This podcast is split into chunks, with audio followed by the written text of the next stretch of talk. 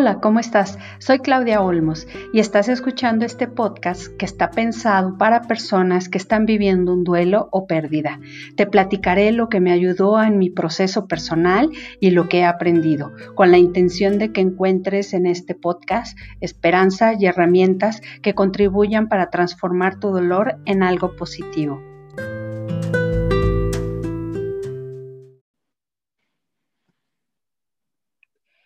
Hola, muy buenas tardes. Pues es un gusto estar otra vez con ustedes compartiendo. En esta ocasión tenemos una invitada súper especial, una persona que eh, con todo el gusto nos vino a apoyar para tratar un tema que hemos estado, que nos han estado solicitando ya en algunas ocasiones, pero que este, eh, pues que es muy profundo. La verdad a mí me gustó mucho tratar este tema y van a ver que nos va a gustar a todos y nos va a servir muchísimo. Bueno, en esta ocasión nuestra invitada es Maud Soto Ruiz. Eh, bueno, es Maudi para todos, eh, pero se llama Maud Soto Ruiz. ¿De dónde es tu nombre, Maud? Porque no te, no te pregunté, me encantó. Ok, es, es árabe, significa María. Ay, qué padre, qué padre. Pues bueno, Maudi, mm, bienvenida ante todo, primero que nada. Y bueno, yo quiero platicarles que Maudi nació en Los Mochis, Sinaloa, y este, en este momento pues ella radica en la Ciudad de México. Es licenciada en educación y tiene una maestría en psicología y tiene maestría en terapia cognitiva conductual y un diplomado en tanatología y un diplomado también en inteligencia emocional. Eh, Maudi ha desarrollado su experiencia en hospitales y también en consulta privada. Eh, actualmente ella trabaja en el complejo Rosa Mística del, del DIF de, eh, de Huizquilucan con adolescentes embarazadas, adultos mayores y pacientes de diferentes edades en general. Maudi trabaja con personas en duelo eh, bajo la premisa de que nadie debería de sufrir solo, que el proceso es único y muy personal. Sin embargo, el sufrimiento humano se alivia con el contacto con otro ser humano. Me encantó eso, Maudi, cuando me lo dijiste, porque la verdad creo que, que la respuesta está en eso, ¿verdad? Cuando estamos viviendo un duelo, lo que necesitamos precisamente es el amor de otro humano, ¿verdad? Bienvenida, Maudi. Bienvenida. Claro, muchas gracias, muchísimas gracias por la invitación, por la confianza y con todo el cariño del mundo estoy aquí con ustedes para contestar todas las preguntas que tengan y sobre todo aprender, aprender de ustedes. Muchas gracias, Maudi. Bueno, pues vamos a entrar directamente en el tema. Este tema se llama Crecer trae sus propias pérdidas. Eh, yo quisiera iniciar preguntándote, Maudi, ¿qué es el duelo? Para quien nos escucha por primera vez o no está muy familiarizada con el término. ¿Qué es el duelo? Claro, una de las definiciones de duelo es este proceso psicológico ante el cual el ser humano está buscando adaptarse a una nueva situación desagradable, ¿no? Ante la pérdida, puede ser de un ser querido, puede ser de un trabajo, puede ser de una situación en específico, entonces, involucra el duelo toda una cuestión de pensamientos, de emociones y de acciones.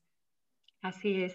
Bueno, y bueno, como eh, muchas personas eh, piensan cuando no están familiarizadas con, los duelos, eh, que el duelo es únicamente de muerte, y bien tú acabas de mencionar todo lo que conlleva una pérdida, es un duelo. por ejemplo, desde el momento en que nosotros nacemos, empezamos a experimentar pérdidas, ¿verdad? Cuando salimos de la calidez y la seguridad del, del vientre de nuestra madre, ¿cómo nos sentimos en ese momento, Maudí?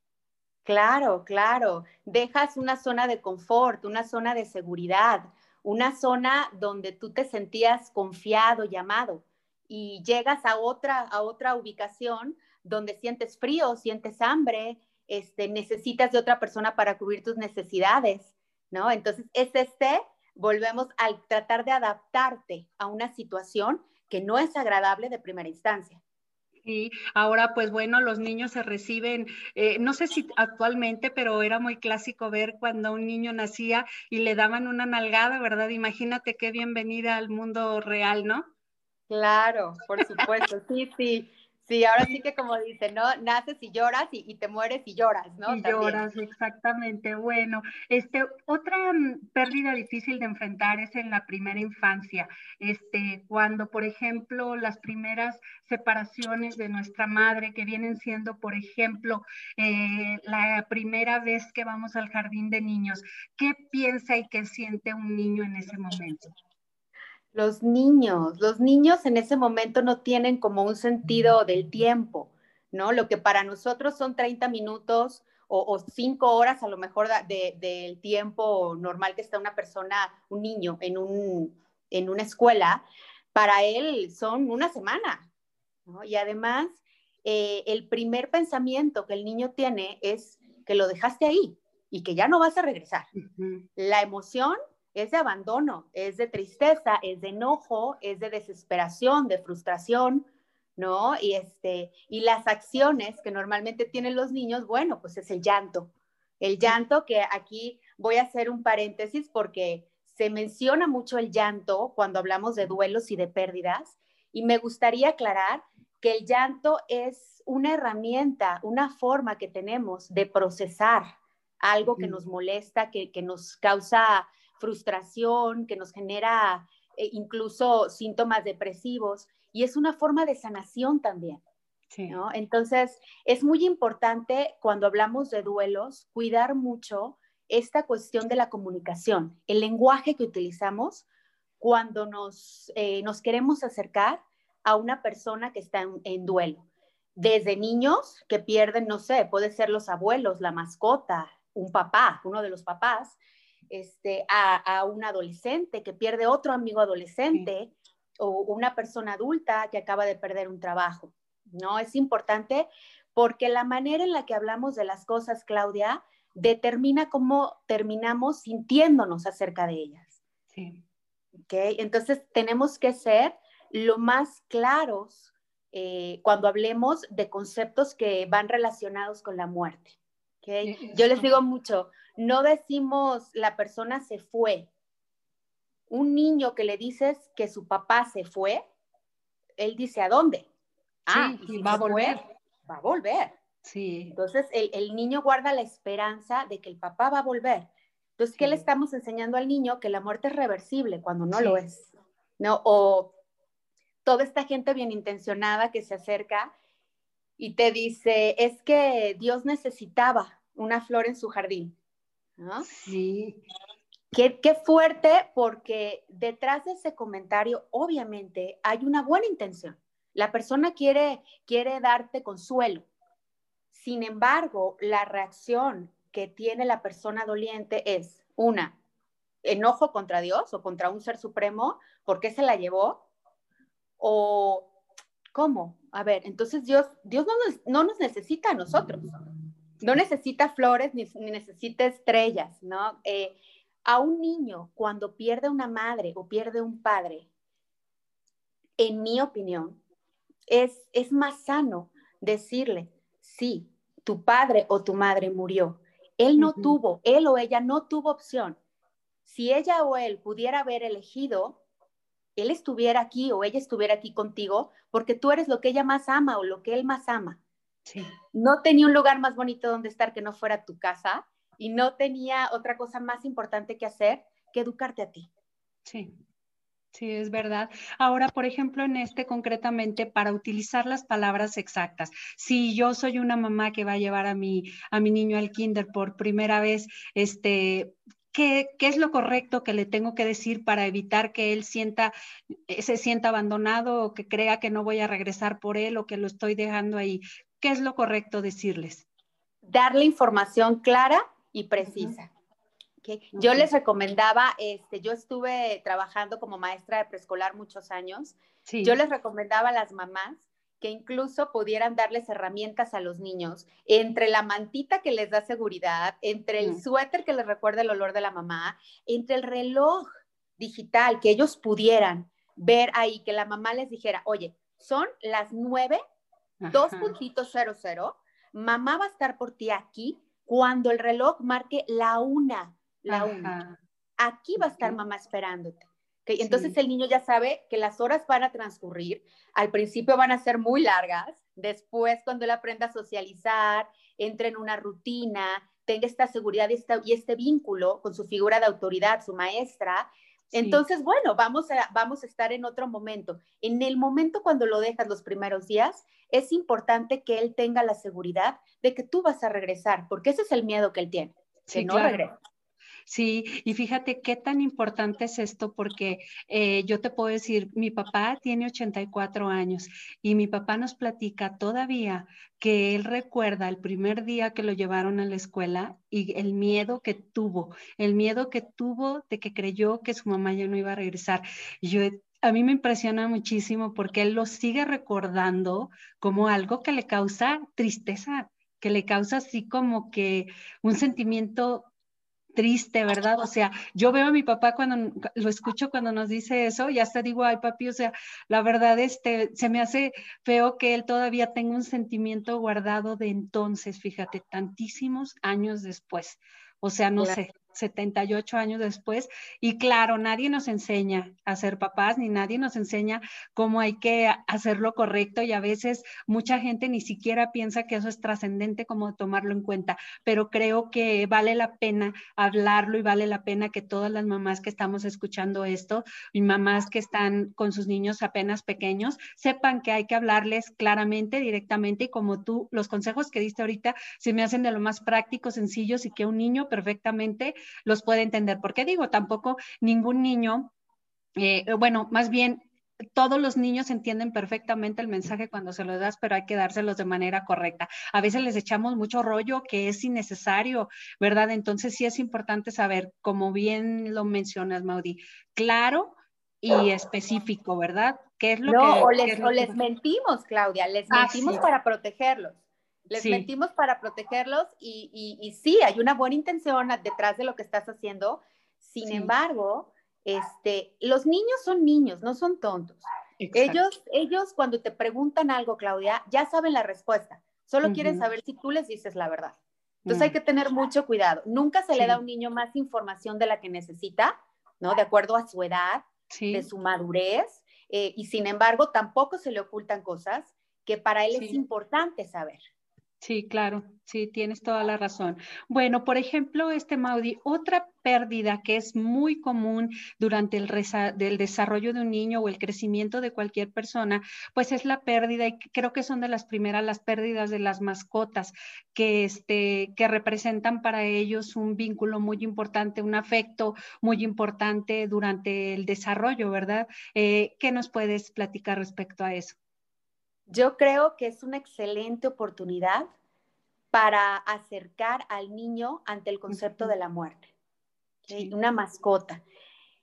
Yo les aconsejo cuando muere una mascota que hagan un ritual, que hagan un ritual con ellos, este, no sé, dependiendo si creen en algo, si tienen alguna religión en específico, a lo mejor le pueden rezar, a lo mejor le hacen eh, una carta, eh, no sé si lo vayan a enterrar, lo vayan a cremar, algo que el niño pueda asociar con esta cercanía, con este demostrarle a ese ser querido que ya no está, que se le ama.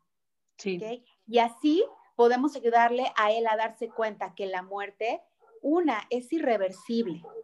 Sí. sí, es verdad, es irreversible. Tu mascota se murió, no se fue a ninguna granja, este, no, no se perdió, porque eso incluso les genera más ansiedad. ¿Y quién le da de comer? ¿Y quién lo cuida? ¿Y si hace frío? ¿Y, y si llueve? ¿Y si, ¿no? Entonces, es mejor darles, darles esa información, crear un ritual con ellos, acercarlos al concepto de la muerte y, y sobre todo, te digo, compartirlo con ellos, acompañarlos en este sentimiento y en este momento. A final de cuentas, estos rituales es lo mismo que hacemos con los seres humanos. Cuando se muere un abuelo, cuando se muere un tío, hay papás que me preguntan, oye, ¿crees que sea buena idea que lleve a mi hijo al funeral o al entierro, a la misa, al rosario? Les digo, esa es una decisión muy familiar, la tienen que tomar entre ustedes. Desde el punto de vista tanatológico, yo lo llevaría. Yo lo llevaría porque el niño si se murió el abuelo, tú estás llorando la pérdida de tu papá, tu hijo está llorando la pérdida de su abuelo. Su abuelo. Y si no lo dejas estar en este contexto de la despedida del abuelo y lo aíslas, entonces el niño, encima del sufrimiento por la pérdida del abuelo, lo está viviendo solo, Claudia. Sí. Lo está viviendo solo. Sí. ¿okay? Y también ahí viene otra cuestión. ¿Qué tanto está bien que demuestre mi tristeza? Está bien que mi hijo me vea llorando, está bien que mi hijo me vea enojada, está bien que mi respuesta siempre va a ser sí, Claudia. Sí. tú le enseñas a tu hijo a que el llorar no te hace débil, el llorar no te hace menos, el llorar no significa que tiraste la toalla, el llorar significa que acabas de tener una pérdida que te rompió el corazón y que hay un sufrimiento enorme dentro de ti y que cuando la gente sufre, llora. Cuando la gente sufre, también se enoja. Y también se enoja, también se desespera, también se frustra, también hay días que no te quieres ni siquiera meter a bañar, ¿no? Hay días donde te parece que es una injusticia total lo que está sucediendo. Eh, entonces, es normal, es válido validar esas emociones frente a tus hijos. Sí, sí, estoy llorando, mi amor, porque extraño mucho a tu abuelo. Claro. Pero ¿qué te pasa, mamá? Estás muy enojada. Hacer un alto y decir, sí, sí, sí, mi amor. Hasta ahorita que lo puntualizaste tú, me acabo de dar cuenta que estoy muy enojada porque se me hace muy injusto lo que sucedió. Sí. Entonces, de esa manera les modelas a tus hijos y les validas la forma en que ellos van a demostrar y externar estas emociones, que son tan necesarias para todos. Claro, el, el, el, ver que, bueno, todos somos vulnerables, el mostrarles a ellos vulnerabilidad y que, y que llorar no es malo, que demostrar tus tus sentimientos no es malo, que te duele, porque, bueno, contrario a lo que, a lo que alguien que no ha vivido un duelo hace de, no, no le hablen de la persona, no le hablen de esto, cállense, no le digan porque le recuerdan, no, claro, pues la persona lo está viviendo todos los días, todas las horas, ¿verdad? Y no le molesta hablar de ser querido, no le molesta llorar, ni tampoco si no llora contigo al platicarlo, va a llorar solo en su casa en la noche, ¿verdad? Y lo mismo son los niños. Eh, yo, yo de verdad muchas veces he pensado que los adultos somos eh, un tanto egoístas, eh, por llamarlo de alguna manera, este, porque mm, cuando tú vives un duelo, tú, tú ves tu sufrimiento propio y casi nunca nos detenemos a pensar qué está sintiendo el niño, qué está pensando el niño con respecto a ese familiar o a ese este, abuelito, amigo, abuelita, mascota, lo que sea, y, a veces lo minimizamos, ¿verdad? O, creemos que ellos no se dan cuenta o no, ellos no, no, no lo están pasando cuando ellos lo están procesando también y lo pueden estar procesando de manera equivocada precisamente porque no lo hablamos, ¿verdad? Claro, y también es importante mencionar que hay duelos donde las emociones se desbordan, ¿ok? Dependiendo el vínculo con la persona fallecida, dependiendo tu personalidad, tu historia de vida, tus aprendizajes, eh, dependiendo tu cajita genética, ¿no? Hay, hay, hay cajas genéticas que vienen con más predisposición ¿no? ¿Puedes, este, e, enfatizar un poquito, explicarnos poquito a qué te refieres con la caja genética para... La cajita genética es, es, como esta carga con la que tú naces, ¿no? Es esta, esta propensión que podemos tener incluso a ciertos tipos de, no sé, por decir una depresión, una ansiedad o una enfermedad como el cáncer, la diabetes. son cosas que no podemos cambiar, que ya venimos con ellas. Ok. Entonces, todo esto, la personalidad, la caja, la caja genética, este, tus aprendizajes, tu historia de vida, la forma en que te han hablado, te han acercado a las emociones, a la gestión de las emociones, tiene mucho que ver en cómo procesas tú un duelo, además de la proximidad que tengas con la persona que falleció. Entendido. Ahora, este, Maudi, por ejemplo, eh, algo que se da, pues bueno, del proceso de crecimiento de todos los niños, este, en, durante la familia, pues es que, pues vamos creciendo, van creciendo los niños y hay pérdidas de la salud de los familiares, hay enfermedades terminales, enfermedades que incluso son prolongadas durante, durante años y que, y que los niños viven y conviven directamente con sus familiares que pueden ser abuelos, parientes, padres mismos, este, que están viviendo. Eh, este es un acercamiento muy grande con la muerte, pero eh, ¿cómo lo ven los niños? ¿Qué, ¿Qué sienten ellos cuando no se les explica? Sí, los niños, los niños, los niños sufren, los niños se dan cuenta y los niños necesitan eh, primordialmente figuras, o por lo menos una, que pueda hacerse cargo de ellos. A los niños, entre más pequeños, eh, su preocupación es, ¿y si se muere eh, esta persona, quién me va a dar de comer? ¿Quién me va a bañar? ¿Quién me va a llevar al colegio? ¿Quién me va a llevar a las fiestas infantiles? ¿Quién me va a comprar mi regalo de cumpleaños? para ellos es una preocupación, ¿no? Conforme van subiendo en edad, son otras el tipo de preocupaciones que van teniendo. Entonces es muy importante que siempre exista alguna, por lo menos una, vuelvo a repetir, una figura de autoridad que pueda gestionar sus emociones sin, sin desbordarse, que pueda llorar sin llegar a, a, encerrarse en un cuarto una semana completa y no poder atender a otra persona. Sí. No, porque puede pasar eso, sí, claro que puede pasar, es normal, yo creo que sí es normal. Los duelos eh, la palabra normal a mí me salta mucho, porque ¿qué es normal y qué es anormal? Y sobre todo cuando hablas de pérdidas y de sufrimiento. Sí. Eso depende mucho de quién lo esté viviendo y de su propia pérdida.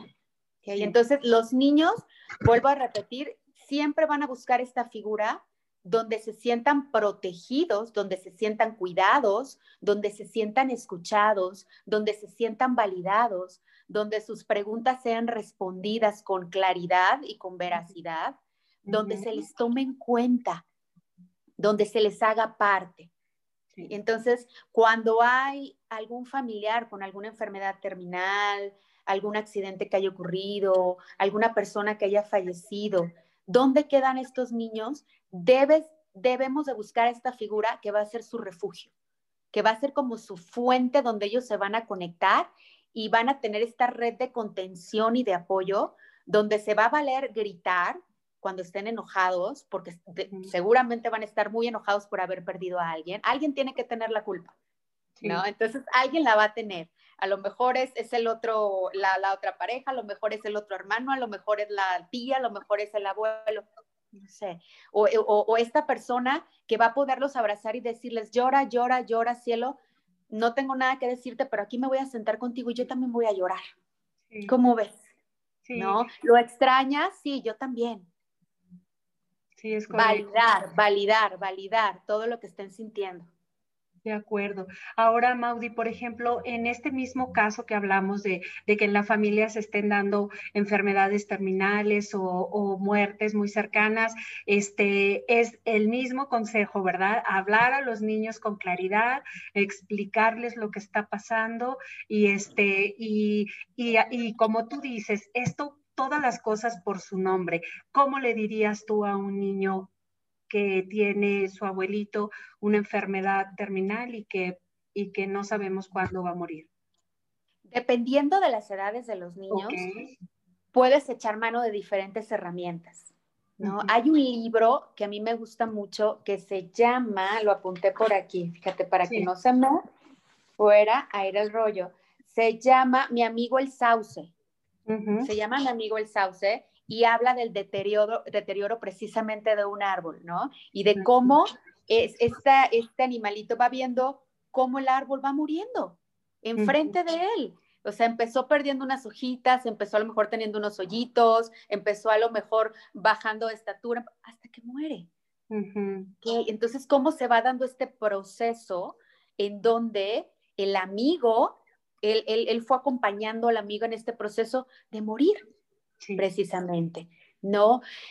Acompañar a alguien en el proceso de morir, cuando es un niño, puedes ayudarlo por medio de cuentos, por medio de juegos, con, sus mismos juguetes, por medio de las plastilinas, por medio de los dibujos, de los roles, el juego de roles. Tú eres la persona enferma y, yo eh, soy tú. Eh, ¿Qué me dirías a mí? ¿Qué te diría yo? Entonces, hay canciones, hay muchas formas de aproximarse a los niños porque son seres que son extremadamente abiertos y, sinceros en, los canales de comunicación. Sí.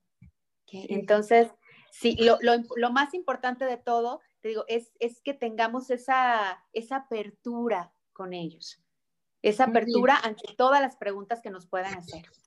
Muy bien, sí, fíjate que, mm, eh, qué importante es, es, este, hablar de esto, porque digo, a mí me ha tocado ver muchos casos en que los niños están aparte, es más, hasta los, les tratan de ocultar lo que está pasando y todo, cuando en realidad es una excelente oportunidad, como tú dices, de, de, vivirlo. Pero la verdad es que a veces los adultos estamos en nuestro dolor, en nuestra preocupación y no nos detenemos a pensar en los chiquitos. Y no lo hacemos adrede, como bien tú decías, no es algo malintencionado, pero que bien vale la pena en este antes de que esto suceda, estar nosotros em, conscientes de ello para que si nos vemos en esta situación, no pasarla por alto por importante que esta es, ¿verdad? Oye, Mauri, otra, otra cosita. Eh, por ejemplo, eh, ¿qué otras pérdidas podemos sufrir los niños o, en nuestro crecimiento, además de las ya mencionadas que em, nos vengan a afectar de, la misma manera o igual de fuerte que las, que las anteriores, que, que aunque no sean muerte de alguien ni de nadie, finalmente, pues como lo, lo venimos mencionando, finalmente son pérdidas. Sí, claro. Los duelos más, más sufridos, este, sí, son, tienen que ver con la muerte. Sin embargo, hay muchos tipos de pérdidas. Este, el divorcio, el cambio de residencia, de ciudad, el que te despidan de un trabajo, el que te den un diagnóstico con una enfermedad, el que pierdas una parte de tu cuerpo. Las pérdidas empiezan, como decías tú, desde el momento en el que nacemos. Perdemos esa zona de confort donde éramos infinitamente felices. Es más, tú puedes estar perdiendo tu tiempo ahorita conmigo, ¿ok? Todo el tiempo, todo, todo, en todo momento estamos perdiendo algo. Sin embargo, es la forma en la que veamos estas, estas pérdidas, ¿no? Hay cosas que están bajo nuestro control, Claudia, y hay otras que no.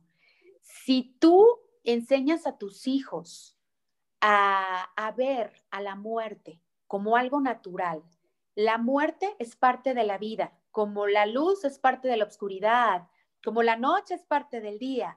Así es. No podemos cambiar eso, no. No puedo cambiar el hecho de que la gente se muera, pero sí puedo cambiar la forma en que la vivo. Sí. La forma en la que, no digo enfrentar la muerte, Claudia, porque la muerte no es un enemigo. es, es, algo que ya viene junto, o sea, cuando naciste venía ya tu fecha de caducidad también. El cuerpo tiene fecha de caducidad.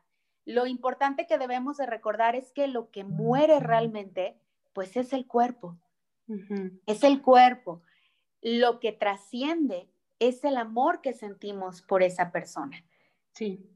Yo creo que después, no al principio, obviamente después, cuando aprendes a seguir adelante sin ellos, porque no dejas de extrañarlos jamás, no dejas de necesitarlos jamás.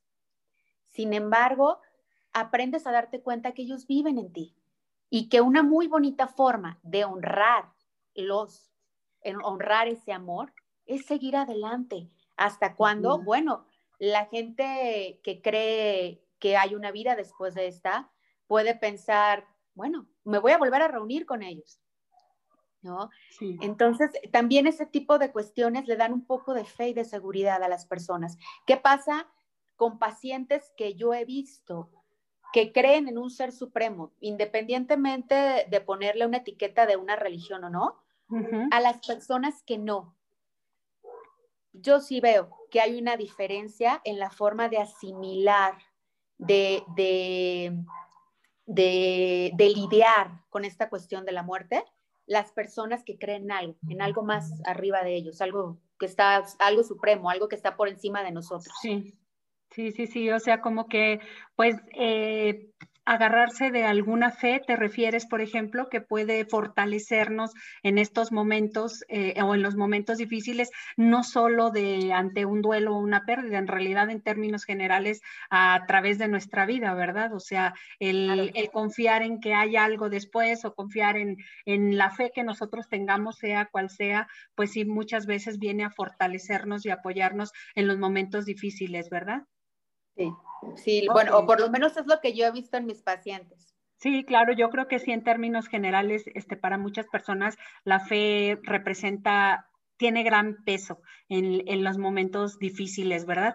Este, por ejemplo, em, se me ocurre eh, pensar, este Maudi, en la adolescencia. Eh, em, ¿Qué pérdidas puede sentir un adolescente que está viviendo en su desarrollo normal? Uy, primeramente la pérdida de su niñez. este, este brinco entre ya no soy un niño, pero entonces, ¿qué soy? Porque tampoco soy un adulto, pero entonces estoy entre medio, la pérdida, incluso e, ellos empiezan a no saber ni siquiera quiénes son. Esta pérdida de, identidad. De identidad, ajá. O sea, esta, este no saber ni, ni quiénes son, ni qué es lo que quieren realmente, este, tienen esta pérdida del control de las emociones, porque suben y bajan todo el tiempo y, de repente dicen, es que no puedo ni controlarme yo.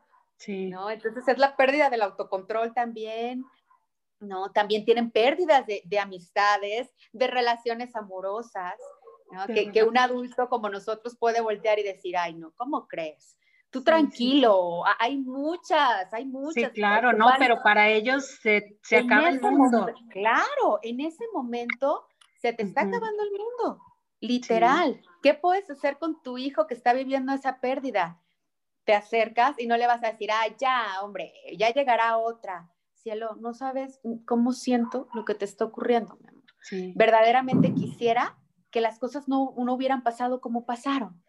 Sí lo abrazas, a veces las personas que están en duelo, Claudia, no, no quieren respuestas, ni quieren que tú les arregles el mundo, porque ellos lo único que quisieran es que les regresaras al ser amado, al ser amado, y eso no lo podemos hacer no nadie. Se puede. Entonces, lo realmente importante cuando te acercas con alguien es ahora sí que acercarte con empatía, con compasión, y yo sí les digo, que evitemos frases como échale ganas, eh, tienes por qué seguir adelante, tú eres muy fuerte, tienes otros hijos, la vida va a continuar, la vida sigue. Ok, sí, tu raciocinio te está diciendo que todo lo que te están diciendo es verdad, pero tu corazón está que, que les quieres arrancar la cabeza, Claudia. Claro.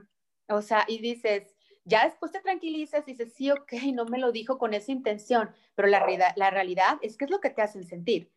O sea, encima de, de no haberte ayudado el comentario, generamos sentimientos de culpa, de que, pues, que soy tan débil que no puedo salir adelante, o, o, sentimientos de reproche contra, contra ti mismo, este, sentimientos de culpa. Sí. Entonces, lo que estábamos buscando hacer, que era confortar a alguien, nada más no, no, no funcionó. Entonces les digo, la cosa no es tan difícil, ¿eh? Tú te acercas con la persona, le das un abrazo, te sientas a un lado de ella y le tomas la mano. No tienes que hablar. La persona no, es, no, no quiere hablar del clima, no quiere saber que los zapatos que trae que están muy lindos, no quiere, no. Ella sí, no, ni que le digas nada, no quiere respuestas, no sabe lo que quiere. No, ella solo requiere de esto, de la compañía, del acompañamiento. Aquí estoy, genuinamente. Y me dicen, bueno, pero ¿y si no puedo hacer nada más eso, qué hago? Mi hermana perdió a su esposo, ¿qué hago? No te preocupes. Le digo, ve a su casa, lávale los platos, llévale comida, acércale a tus hijos al fútbol, este, dile que te los vas a llevar a hacer la tarea. Ayúdale con esas cosas prácticas. Sí, claro. Que, que para ella ahorita significan un mundo. Claro, el apoyo. Claro, que, que son en acción. No, y que son tremendamente difíciles de hacer para una persona que está en duelo, Claudia. Todo aquello que normalmente estábamos acostumbrados como una rutina, de manejo, voy, vengo, llevo niños, hago la comida, subo, bajo. Eh, no, bueno, hacías mil cosas. Cuando estás en duelo, el pararte de la cama a la regadera es un reto. Es un reto. El cambiarte es un reto. El salir de tu casa es como si fueras a salir, no sé, a la selva. Sí, sí, sí. Entonces, quieres ayudar a una persona que está en duelo y eres próxima a ella, ayúdale en cosas cotidianas como esas. eso le va a hacer el mundo de diferencia y es, la, es una de las formas más bonitas de decirte quiero, aquí estoy.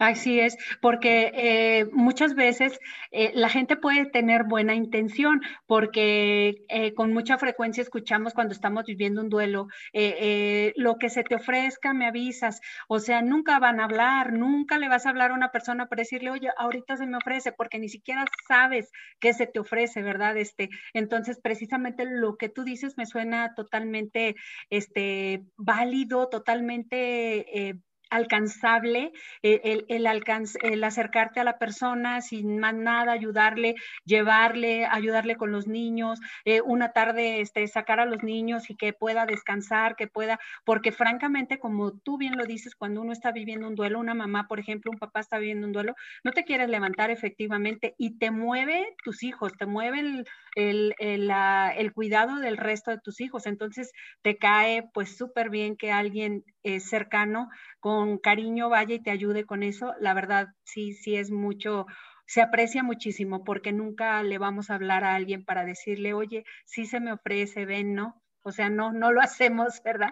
Porque no podemos, ni siquiera sabemos qué, qué, necesitamos, ¿verdad? Exacto, porque ni siquiera sabes qué necesitas. Sí, no, no, la verdad este, eh, es muy buen consejo y creo que está al alcance y a la mano de, de, todos. Este, por ejemplo, aquí de los duelos que hemos mencionado, este, eh, Maudi, em, ahorita, eh, bueno, yo quiero hablar un poquito de la duración. Yo sé que todos los duelos son individuales, muy personales, que nadie está bien ni está mal, ni, ni, ni hay de que, oye, ya deberías estar bien, ya deberías estar mejor, ya pasó mucho tiempo, ¿no? O sea, no, porque cada uno es personal.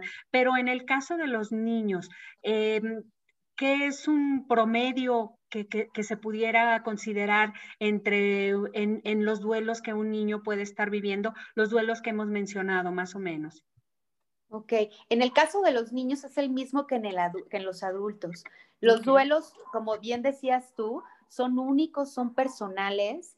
Se pone un estimado de tiempo porque se requiere una valoración de una persona después de un determinado tiempo, de su calidad de vida, para saber si hay, hay algún duelo estancado o podemos estar hablando de un duelo patológico ya donde alguna persona no solo requiera una ayuda psicológica, sino también una ayuda psiquiátrica, donde el cuerpo ya haya necesidad de algún tipo de medicación para ayudarle a la persona, ¿no? Eh, en los duelos no es recomendable que las personas se mediquen, porque entonces lo que hacemos es maquillar o minimizar la emoción. Cuando la emoción, Claudia, lo que quiere es ser vista, oída, gritada, sentida. Entonces, no es recomendable. Sin embargo, hay casos donde, como platicábamos, esta cajita genética ya nos jugó esta mala carta que se juntó con un duelo y que se empezó a alargar, alargar, alargar. Y en, este, en estos días, en estos meses, en estos dos años, que es el periodo del cual este, estamos hablando de qué está pasando, está ocurriendo un estancamiento, hay un duelo patológico, eh, tiene que haber una revisión del mismo y, se tiene que analizar qué tanto ha habido de deterioro en la vida de esa persona, en la calidad de vida, qué tanto deterioro físico, qué tanto deterioro emocional, este, qué tanto deterioro en sus relaciones interpersonales, qué tanto deterioro en su productividad laboral. Entonces, todos estos indicadores nos van dando como una pauta donde a lo mejor ya no va a ser suficiente una ayuda psicológica. A lo mejor ya va a entrar una ayuda de otro profesional, que es el psiquiatra, que también es un tema importante mencionar, eh, porque muchas personas, si existe un tabú en relación a la terapia, cuando hablamos del psiquiatra, bueno. Sí. la gente ya piensa, ajá, sí, ¿no? No estoy y yo tenía una sino... yo tenía una paciente que me decía, no, sí, quiero que me remitas con un psiquiatra porque sí me estoy volviendo loca. O sea, sí me estoy volviendo loca. Y le decía, sí, sí, sí te estás volviendo loca, acabas de perder a tu hijo y de esa manera, claro que te estás volviendo loca. Por supuesto que sí. Le decía nada más que sabes que ahorita, ahorita no te voy a remitir con nadie. Ahorita quiero que vomites, le decía conmigo. Quiero que grites, quiero que llores. Aquí estoy para contenerte, aquí estoy para escucharte. Que no te estás volviendo loca. Todo lo que tienes es el sufrimiento, uno de los sufrimientos más grandes que puede existir en la vida de una mujer. Perdiste a tu hijo. Sí. Tienes todo el derecho de creer que te estás volviendo loca, que, que Dios te olvidó, que, que el mundo se detuvo ese es un síntoma, fíjate, que, que o, una señal que muchos pacientes me dicen, Maui, ¿por qué? ¿Por qué si mi esposo se murió? Me dice, ¿por qué la gente se sigue casando? ¿Por qué la gente sigue teniendo hijos? ¿Por qué la gente sigue llevando a sus hijos a la escuela? ¿Por qué siguen siendo felices y, el, y mi mundo se detuvo? Sí. digo, sí, sí, es, tienes toda la razón. Tienes toda la razón tu mundo se detuvo. En algún momento vas a volver a engancharte con la vida. Y vas a volver a tener emociones agradables, situaciones que te muevan, algún tipo de sueño. y se me quedan viendo como diciendo, Sí. sí, pero sí, en realidad sí, son, son cuestiones que uno se pregunta cuando pierdes a alguien, ¿por qué? ¿Por qué, la ¿Por qué todo el mundo sigue como si no pasara nada si pasó lo peor que pudo haber pasado? Sí, claro. Eh, eh, yo he escuchado muchas mamás y a mí en lo personal me sucedió que uno, uno, hubo una fiesta familiar algunos meses después de que mi hija falleció y este, y, iban a suspender la fiesta, obviamente. Yo les comenté, no, no, no, ¿verdad? O sea, este, ustedes sigan normal y todo. Sin embargo, obviamente yo no fui y sin embargo, yo sentí mucha, mucho enojo o como un sentimiento de tristeza de que dije, bueno, todo mundo está como si nada, a todo mundo ya se le olvidó, todo el mundo está muy contento y ya se le olvidó que mi hija ya no está. Entonces es como que parte, ¿verdad?, del sentimiento, del duelo de que lo estamos viviendo y efectivamente todo lo que dices es, tienes totalmente la razón, efectivamente eso sentimos. Sí, sí, nadie me comprende, estoy sola en el mundo, de repente te sientes aislada del exterior, vives como en una atemporalidad, sí. como, como en el limbo, dijera, ¿no? Estás ahí, estás como un bulto, nada más, como un bulto, así se siente. Sí, esa es, la, importancia de, validar todos estos pensamientos que tenemos cuando estamos en duelo, que, llegamos a pensar o que te estás volviendo loca, o que eres la única en la vida que está pensando así, o que no deberías estar pensando eso, te hace una mala persona el pensar esas cosas. Yo les digo a mis pacientes, no, lo que estás pensando es totalmente normal y acorde con la situación que estás viviendo. Sí. Entonces, no te avergüences de lo que piensas, no te avergüences de lo que sientes, porque todo lo que estás sintiendo está totalmente acorde a lo que te está pasando. Sí, totalmente de acuerdo. Este, Maudi, eh, como papás, ¿qué podemos hacer nosotros para que estas pérdidas que se van dando a través del crecimiento de nuestros hijos les afecten lo menos posible? Eh, dado que pues no estamos preparados este, profesionalmente a lo mejor para tratarlo de la mejor manera. Acompañarlos, Claudia. Acompañarlos, siempre acompañarlos, darles toda la información que ellos requieran, permitirles expresar todo lo que sienten, recordarles que las emociones desagradables tienen su función también tienen su función muy específica y que también van a volver a tener emociones agradables. No podemos minimizar lo que están sintiendo. No, no minimizamos, no escondemos, no, no tratamos como secreto las cosas. porque eso solamente nos aleja de ellos y les provoca más dolor. No los podemos proteger ante las pérdidas que van a tener, porque entonces les quitarías el aprendizaje que les están dejando esas pérdidas también. Claro, también. Y este, y, y, bueno, considero que esto es muy importante que si como papás de alguna manera dudamos de cuál sea la mejor forma o de qué manera llegarles, o e, es bueno acudir este a, a, la ayuda profesional de este, muchas veces nuestros hijos no quieren decirnos a nosotros las cosas, pero sí se las dicen a un, a un, a un psicólogo, sí se las dicen a un tanatólogo, y el punto es ese, ¿verdad? De que si nosotros vemos que hay algo que no podemos controlar, pidamos ayuda, pedir ayuda es normal, es bueno, está, eh, este, nos sirve, no todo lo podemos resolver solos. Y, fíjate que te lo menciono esto mucho porque, mm, eh, bueno, más bien tiene que ver un poquito con un puntito que trataste anterior, pero que se me hace muy importante. Una mamá que, que este, que su hijo este, se suicidó, ella decía que ahora aprendió que, y me pareció de mucho valor, que ahora ella aprendió que cuando eh, eh, su hijo eh, o tu hijo te dice, este, ¿qué, tienes? Este, ¿Estás bien? no, me siento muy mal, me siento que me quiero morir, me siento que, que me quiero quitar la vida ella dice que en otro tiempo ella hubiera actuado diciéndole, ¿cómo crees? O sea, si tienes todo, si eres muy feliz, si tienes una familia, cuántos niños quisieran, o sea, y que eso no les sirve, ¿verdad? No les sirve a los niños y precisamente cuántos papás hacemos eso, de, de que cuando nuestros hijos nos dicen algo que sienten, nosotros empezamos a echarles un rollo y como que a juzgarlos inconscientemente. Tal vez tengamos razón, pero obviamente si nuestro hijo ya tuvo el valor y la sinceridad de decirnos que tiene algo y que si yo no lo puedo tratar, correr a buscar una ayuda para él y decirle, vamos a salir juntos de esto, ¿verdad? Es que lo que intentamos hacer es resolver las cosas desde el pensamiento. y, y, por ejemplo, en el caso que tú estás poniendo en específico ahorita, cuando ya hay una ideación suicida, hay definitivamente una estrechez cognitiva.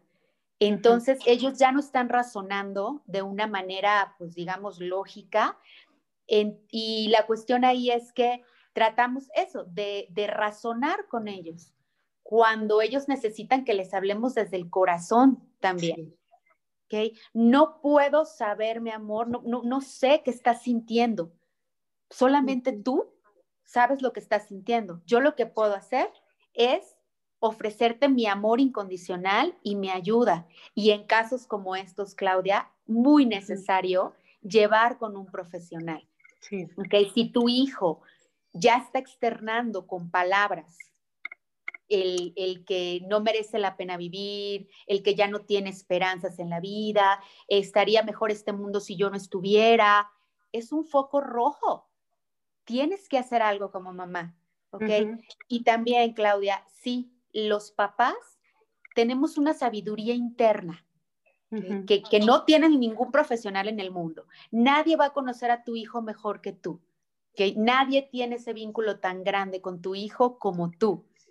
Sin embargo, una mamá tiene que reconocer sus limitantes y saber cuándo es necesario pedir ayuda. Sí, es correcto. Eh, sobre todo con los adolescentes. Los adolescentes por lo general no hablan mucho. Sin embargo, se encierran en su cuarto, eh, eh, evitan mirarte, empiezan a confrontarte de otra manera. Ay, perdón, ¿eh? No, sí, se te la imagen, ya está bien. Sí. Este, Entonces, ¿qué es lo que tenemos que hacer? Acercarnos a nuestro hijo y llevarlo con un profesional. Cuando estamos hablando de situaciones como las que tú, cuando estamos hablando de situaciones donde es solamente la adolescencia con los hijos, es, importante que practiquemos con esta sabiduría interna que tenemos. Yo siempre les digo, las mamás hace, hacemos lo mejor que podemos con lo que tenemos. Sí. Pero siempre desde el infinito amor que les tenemos, Claudia. Claro, Claro, porque todo es desde el amor, efectivamente.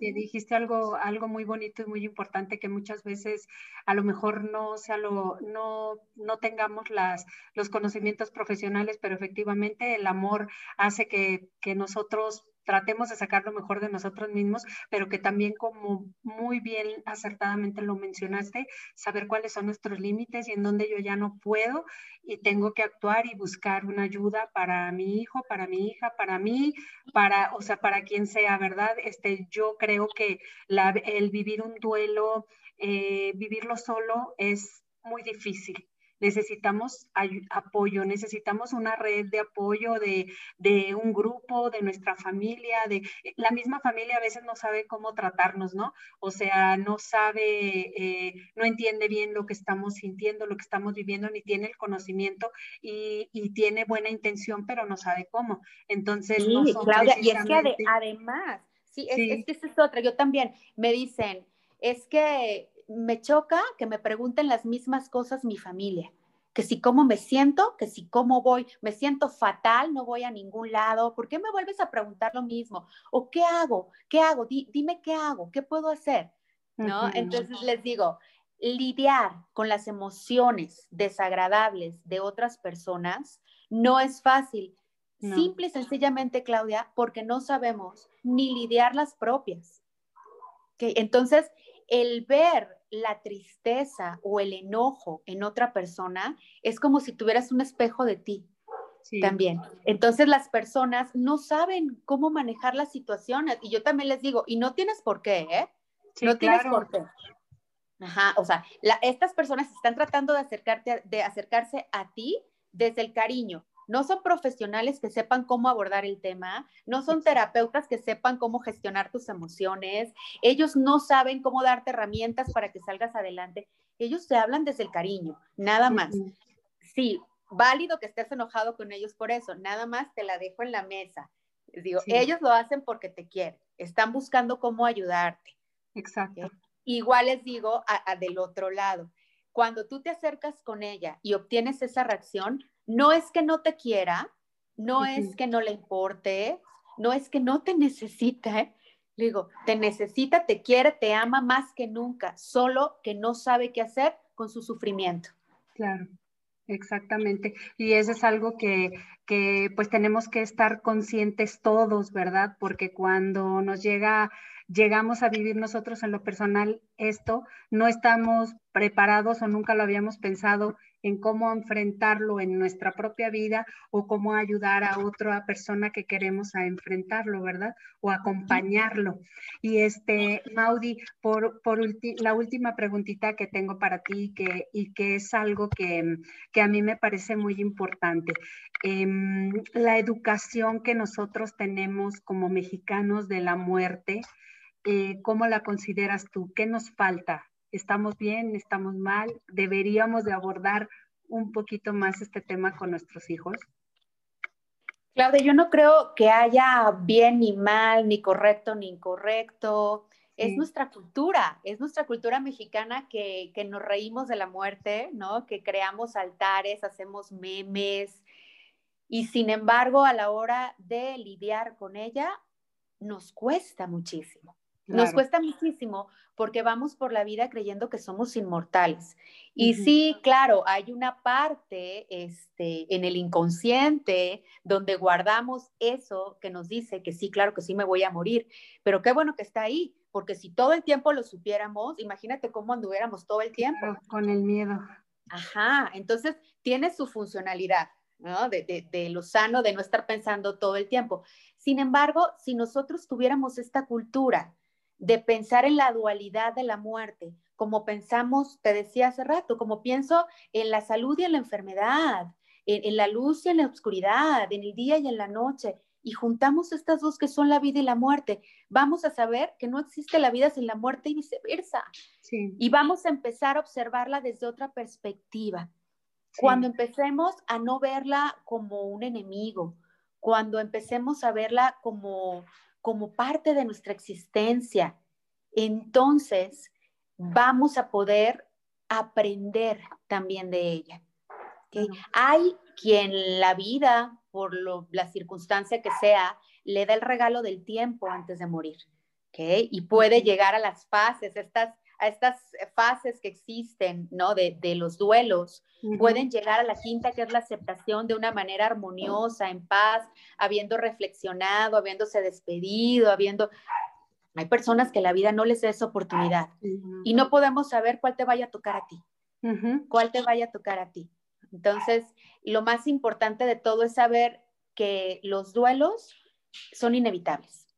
Son inevitables y sin embargo podemos cambiarnos el switch de no verlos como pérdidas, sino, sino como ganancias.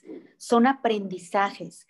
Con cada pérdida, con cada duelo que tú vas teniendo, ganas otras cosas. Vas ganando conciencia, vas ganando madurez, vas ganando amor por la vida. A mí en lo personal, mis duelos más que información, más que profesionalismo, más que me han acercado a los demás cuando sufren. Porque cuando yo veo una persona en un hospital sosteniendo la mano de alguien, me recuerda a mí, ¿no? Sosteniendo la mano de mi mamá. Cuando veo a alguien que perdió a su mejor amigo, ¿no? Y que está luchando por, por hacerlo reír, por pienso en mí, porque yo también lo viví. Te haces más, más este, sensible, más compasivo, más empático con los demás. Eso, eso, Claudia. La compasión es básica cuando hablas del duelo. La compasión no es lástima. No. No es lástima. La compasión es esta forma de amor que te acerca a los otros y que te hace querer aliviar un poco ese sufrimiento de la otra persona. Claro. Esa es la compasión. Sí, no, muy, muy bien. Ahora, este, para quien pudiera tener alguna duda, ¿tienes alguna, un correo electrónico, alguna página, algún, tu Facebook que quisieras compartir por si alguien quisiera acercarse o una consulta contigo, Maudí? Claro que sí, por supuesto. Mi correo de Hotmail es maud, M de mamá, A, U, D de dedo, 150 arroba hotmail.com. Okay. Mi teléfono es el 442-185-5461, es celular. Nunca cambié mi lada de Querétaro a pesar de que llevo cinco años viviendo en la Ciudad de México.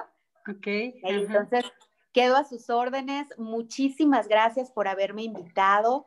Eh, por supuesto que me voy, a, me voy a hacer miembro de esa página Ay, pues quiero, muchas gracias. Quiero, quiero conocer las historias de, de, todas ustedes y sobre todo, de verdad, como te decía yo al, al inicio, es un acto enorme de, de heroísmo el que hacen ustedes y tienen toda mi admiración.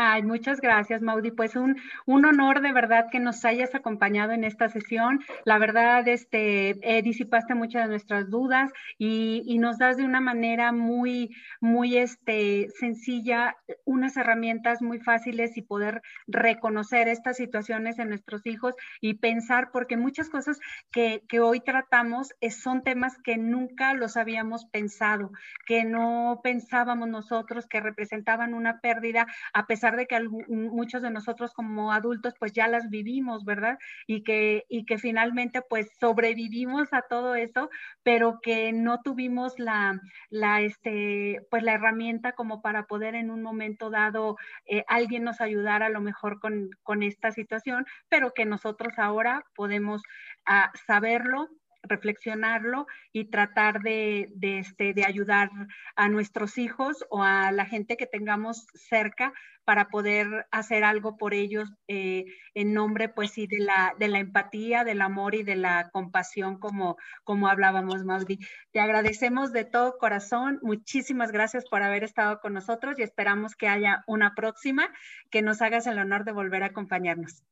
Con el mayor de los gustos, Claudia. Muchas gracias. Muchas gracias a ti. Pues nos despedimos. Muchísimas gracias y continuamos. Gracias.